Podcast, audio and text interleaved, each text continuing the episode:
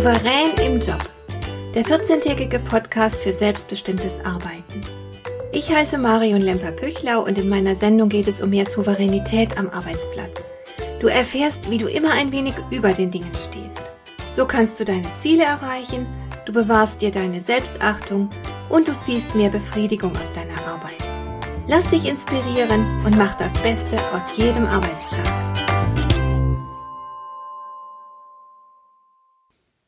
Ich gehöre einem internationalen Business-Netzwerk an und wir treffen uns regelmäßig. Dabei gibt es einen vorgegebenen Ablauf, zu dem es gehört, dass jeder mal kurz über sein Business spricht, erklärt, was er gerade macht und was für Kontakte er sucht. Und neulich gab es eine kurze Feedbackrunde. Jeder bekam von den Zuhörern Rückmeldung darüber, was von seiner Präsentation angekommen und hängen geblieben war. Als ich an die Reihe kam, einem jungen Mann Rückmeldung zu seiner Präsentation zu geben, war ich überfordert. Denn er hatte so lahm präsentiert, dass einfach bei mir nichts hängen geblieben war. Ich hatte während seiner Präsentation tatsächlich abgeschaltet. Wie reagiert man da? Soll ich etwa sagen, du warst so langweilig, da ist bei mir nichts von deiner Präsentation angekommen. Andererseits stand ich unter dem Druck, mit eigenen Worten wiederzugeben, was der junge Mann in seiner Präsentation von sich gegeben hatte. Ein unangenehmer Moment. Ich habe mich dann entschlossen, ehrlich und souverän zu reagieren. Ich habe klar gesagt, dass ich große Mühe gehabt hatte, mich auf seine Präsentation zu konzentrieren. Eine Ich-Botschaft, und die ist schließlich immer schonender als eine Du-Botschaft. Dann habe ich ihm sofort angeboten, ihm nach unserem Treffen mal zu zeigen, wie man eine packende Präsentation macht. Für mich als professionelle Rednerin ist das eine Kleinigkeit. Der junge Mann war dafür aufgeschlossen und wir haben uns im Anschluss an das Netzwerktreffen ein paar Minuten unter vier Augen unterhalten. Ich konnte ihm einige Tipps geben und ihm wirklich weiterhelfen. Wir sind anschließend beide mit guten Gefühlen aus dieser Situation herausgegangen. Die Situation war nicht einen Augenblick lang unangenehm oder gar peinlich. Und ich weiß ganz genau, sollte ich mal bei etwas Hilfe benötigen, auf das der junge Mann sich besser versteht als ich, kann ich mich bedenkenlos an ihn wenden. Er wird mir helfen, so wie ich ihm geholfen habe. Ist das nicht wunderbar, wenn man Beziehungen pflegt, die freundlich, wohlwollend und unterstützend sind? Angeblich haben freundschaftliche Beziehungen genauso viel Einfluss auf unsere Gesundheit wie Sport oder gesunde Ernährung. Vor dem Hintergrund dieses Forschungsergebnisses können wir uns eigentlich ein schlechtes Arbeitsklima überhaupt nicht leisten. Ich denke da zum Beispiel an das Buch von Martin Wehrle mit dem Titel Am liebsten hasse ich Kollegen. Ich glaube, jeder, der schon einmal im Team gearbeitet hat, kann ungefähr nachvollziehen, wie Martin Wehrle auf diesen Titel gekommen ist. Wenn man mit fremden Menschen zusammenarbeitet, dann bleiben negative Gefühle nicht aus. Überall, wo Menschen etwas miteinander zu schaffen haben, da machen sie einander zu schaffen, wie der berühmte Friedemann Schulz von Thun so scharfsinnig bemerkt hat. Aber du hast natürlich immer die Wahl. Willst du dich auf das konzentrieren, was dich an deinem Gegenüber nervt und stört? Oder siehst du vor allem das, was der andere zu geben hat und gut macht? Im ersten Fall regst du dich ständig auf, hast jede Menge Stress und im Ernstfall kannst du nicht damit rechnen, dass der andere dir zu Hilfe eilt und dich unterstützt. Im zweiten Fall legst du den Fokus auf die positiven Eigenschaften deines Gegenübers und achtest ihn dafür. Er wird deine Wertschätzung spüren und dann kommt mit Sicherheit auch etwas zurück. Wenn du über seine negativen Eigenschaften so weit wie möglich hinwegsiehst und ihn in seinem positiven Verhalten bestärkst, kann es sogar gut sein, dass du ihn ein Stück weit erziehst. Denn wenn er sich von dir angenommen, und wertgeschätzt fühlt, hast du viel mehr Einfluss auf ihn. Du würdest doch bestimmt auch nicht auf jemanden hören, der dich nicht leiden kann, oder? Spürt der andere jedoch, dass du ihn magst, wird er viel eher deiner Bitte nachkommen und die eine oder andere Unart dir zuliebe abstellen. Denn er hat ja etwas zu verlieren, nämlich deine Sympathie und deinen Respekt. Es wäre also eine wirklich gute Idee, alles dafür zu tun, dass du dich mit den Menschen an deinem Arbeitsplatz gut verstehst. Du selbst profitierst dauerhaft davon, statt dich ständig aufzuregen und zu wünschen, der andere würde sich anders benehmen. Könntest du den anderen akzeptieren, wie er ist, das Gute in ihm sehen und ihn dafür achten. Was dann zurückkommt, wird deine Seele nähren und dir auch bei der Karriere helfen, denn du weißt ja, je mehr gute Beziehungen du pflegst, desto weiter kannst du vorankommen.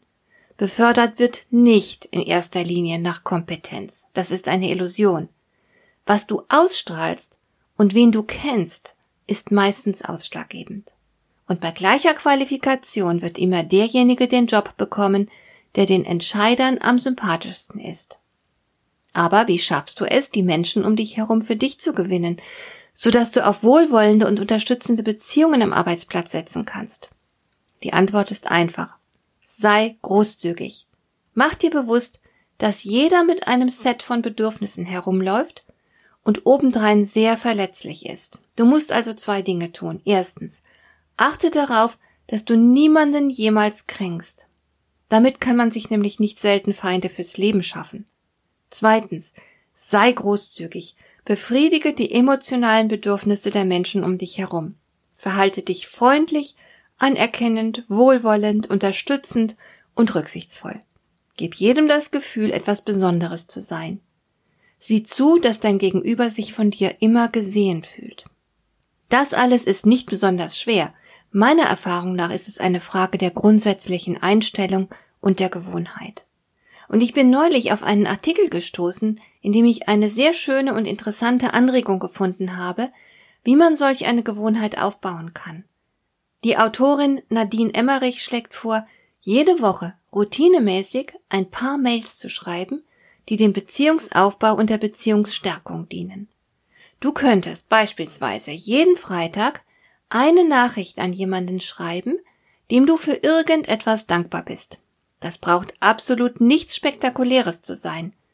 Eines meiner liebsten Zitate stammt von William Wordsworth und lautet Der beste Teil im Leben eines guten Menschen, seine kleinen, namenlosen und leicht vergessenen Gesten der Freundlichkeit und Liebe.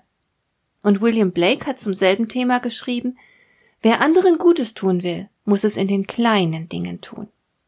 Ich persönlich sehe das ganz genauso. Es ist völlig in Ordnung, jemandem für Kleinigkeiten dankbar zu sein. Vielleicht hat der andere ein aufmunterndes Wort an der richtigen Stelle geäußert. Vielleicht hat er dich zum Lachen gebracht, als du mies drauf warst. Was auch immer.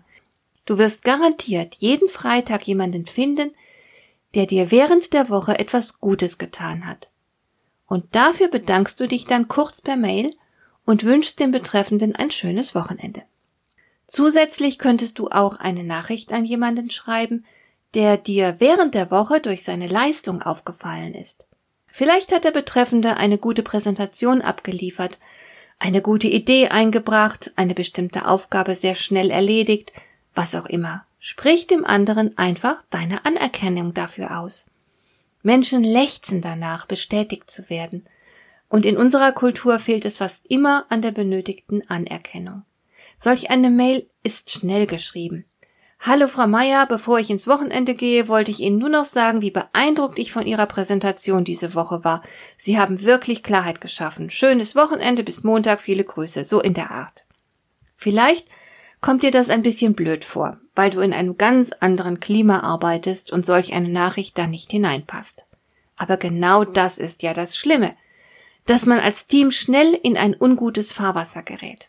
Gerade wenn viel zu tun ist, alle gestresst sind und sogar womöglich noch schlecht geführt wird.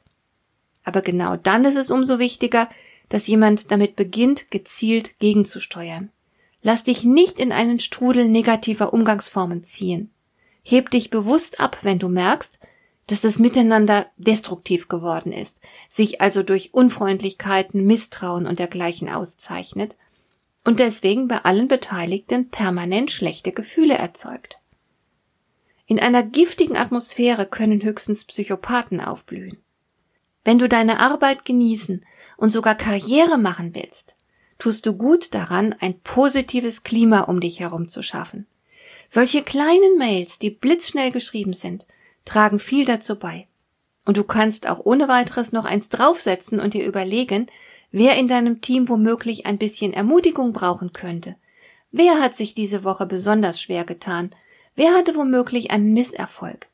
Vielleicht ist die Bewerbung eines Kollegen abgelehnt worden. Dann schreib ihm einfach, dass du ihm trotz allem ein schönes Wochenende wünschst und überzeugt bist, dass es irgendwann klappen wird, weil sich Engagement langfristig auszahlen wird und du an ihn glaubst. Verbreite ein bisschen Zuversicht, denn runterziehen kann jeder. Und macht leider auch beinahe jeder. Ich habe neulich erst von einer Kundin, die lange Zeit in einer extrem schwierigen Situation gewesen war, gehört. Sie waren damals die einzige Person, die an mich geglaubt hat. Wow. Wenn du jemand bist, der anderen Zuversicht schenkt, der an sie glaubt und ihr Potenzial sieht, statt ausschließlich ihre Defizite, wirst du sehr bald anerkannt und beliebt sein. Es geht selbstverständlich nicht darum, dich einzuschleimen oder eine Kuschelatmosphäre zu schaffen. Nicht Friede, Freude, Eierkuchen ist das Ziel, sondern ein Umfeld, in dem jeder sich gesehen und wertgeschätzt fühlt, in dem man auch wachsen kann. Das bedeutet nicht, dass man anderen keine Grenzen setzt oder niemals sauer wird. Auch negative Gefühle gehören zum Miteinander dazu und sie haben ihren Platz. Sie müssen auch ausgedrückt werden dürfen. Es ist jedoch kaum auszuhalten, wenn das Negative laufend überwiegt. Darum möchte ich dich ausdrücklich auffordern, ein Gegengewicht zu schaffen. Es wäre bestimmt nicht souverän, wenn du dich gedankenlos all der Negativität überlassen würdest. Schaffe aktiv die Beziehungen am Arbeitsplatz, die du haben willst, mit denen es dir und anderen gut geht. Ein paar kleine E-Mails, die du regelmäßig verschickst, können dazu sehr viel beitragen. Was du aussendest, löst immer etwas aus. Was du aussendest, kommt in irgendeiner Form zurück. Also gib gut acht, was du anderen vermittelst. Deine guten Taten nutzen dir selbst womöglich am allermeisten. Hat dir der heutige Impuls gefallen? Dann kannst du jetzt zwei Dinge tun. Du kannst mir eine Nachricht schicken mit einer Frage, zu der du gerne hier im Podcast eine Antwort hättest. Du erreichst mich unter info at lemper-püchlau.de und du kannst eine Bewertung bei iTunes abgeben, damit diese Sendung für andere Interessierte sichtbarer wird. Schön, dass du mir zugehört hast. Bis zum nächsten Mal eine gute Zeit für dich.